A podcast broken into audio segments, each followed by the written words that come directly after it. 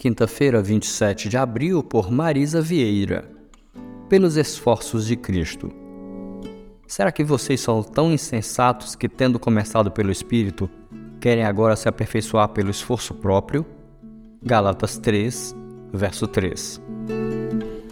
É comum ouvirmos com atenção histórias de pessoas que superaram suas condições e prosperaram na vida acadêmica, financeira, familiar. Ao ouvir essas histórias, começamos a dizer que são apenas os esforços que nos conduzem a uma vida de perfeição do ponto de vista humano. O problema é quando queremos que esse mesmo conceito se aplique à vida cristã. A essa altura já estamos nos esquecendo da nossa experiência de conversão, do primeiro encontro com Cristo, quando nos reconhecemos pecadores e passamos a nos classificar como pessoas boas.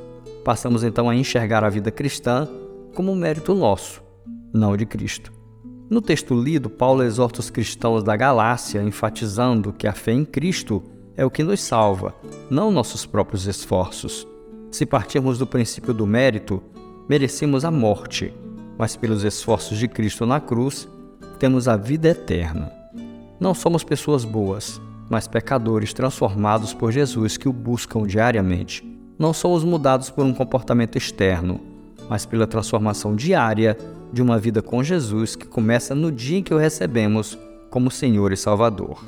Louvado seja o Senhor pelos perfeitos esforços de Cristo, pois pelos seus méritos somos salvos e santificados.